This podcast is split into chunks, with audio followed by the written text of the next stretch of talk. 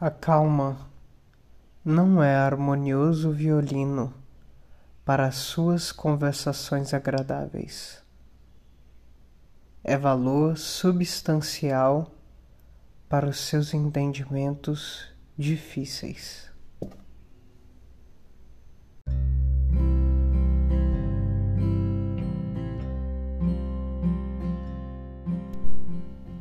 Olá, tudo bem?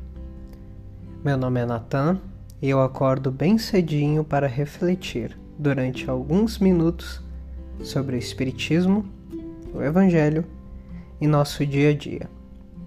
Eu gravo esses episódios assim que eu acordo, justamente para compartilhar contigo as minhas reflexões matinais. Então temos episódios novos todos os dias, às 5 e meia da manhã mas você pode ouvir a qualquer momento que quiser. Seja muito bem-vindo. Pegue seu café, que no meu caso eu prefiro um pouquinho de chá, e junte-se a mim, despertando no corpo para mais um dia, mas também despertando a alma para a plenitude. Desperte comigo, despertando com o Espiritismo.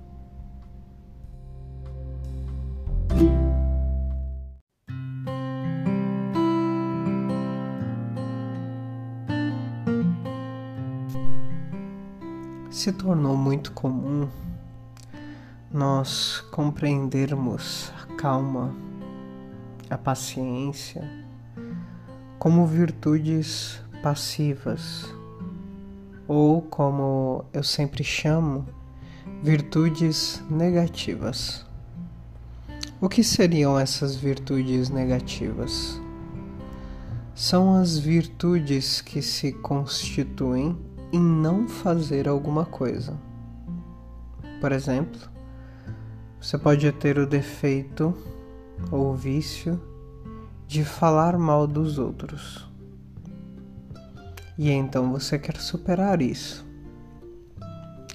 E aí você deseja não falar mal dos outros mas não falar mal dos outros é o que eu chamo de virtude negativa, que é a virtude de não fazer alguma coisa.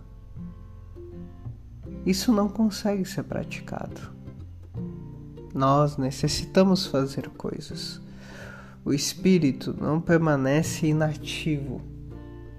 Nós precisamos realizar alguma ação.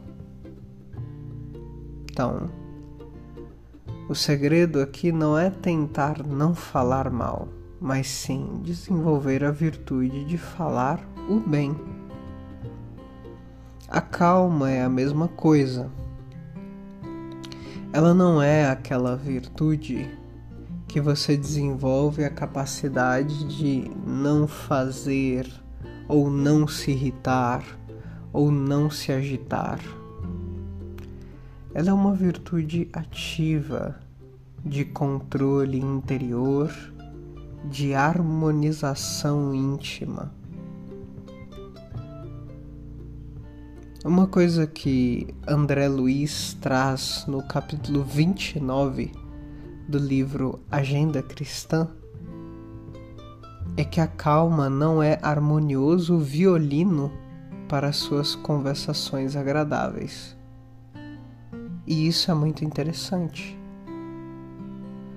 Violino no sentido daquela música de fundo para só complementar, para trazer um certo entretenimento. Por que ele diz isso? Porque é muito comum nós utilizarmos dessa calma, dessa tranquilidade nas conversações que nos agradam, nas conversações que são fáceis, nas conversações com pessoas que nos compreendem. Normalmente, nesses momentos, nós falamos pausadamente, falamos com tranquilidade usando um tom bem cordial. Então a calma ali se reveste quase de um complemento para a conversa, como um glacê de um bolo, a cereja do bolo. Ela é como um granulado no brigadeiro, algo adocicado que complementa, que reveste por fora. Mas André Luiz diz que a calma deve ser valor substancial para os seus entendimentos difíceis.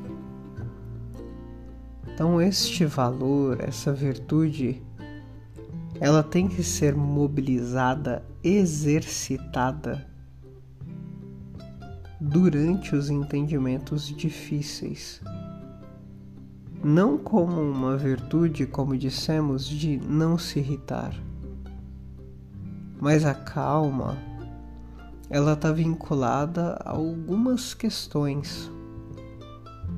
Ela está vinculada com a paciência, com a perseverança, com a resiliência.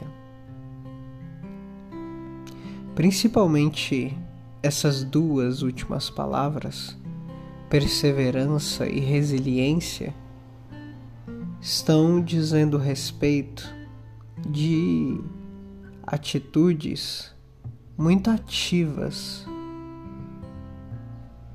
Perseverança como a capacidade de esperar com esperança pelos resultados futuros.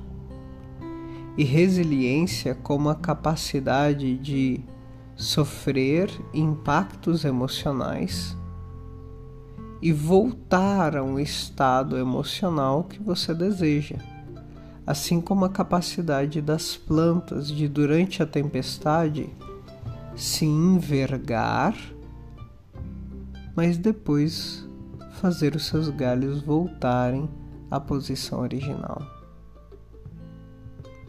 Ter calma é algo ativo, é algo que se pratica, é algo que se programa e se esforça.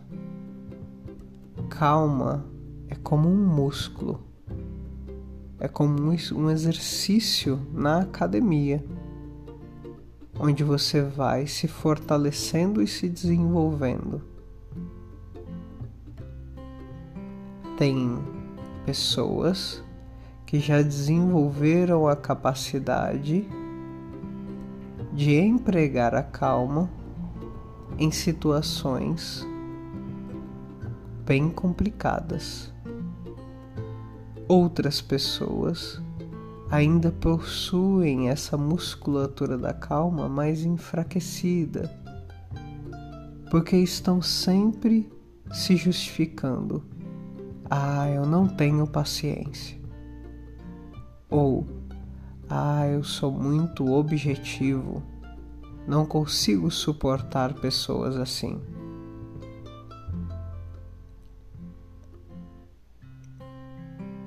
As virtudes, elas não são elementos para serem utilizados apenas nos momentos agradáveis. Elas são grandes tesouros para serem utilizados justamente nos momentos de maior dificuldade, nos momentos de desafio, nos momentos em que nós perdemos a nossa capacidade de manter a plenitude.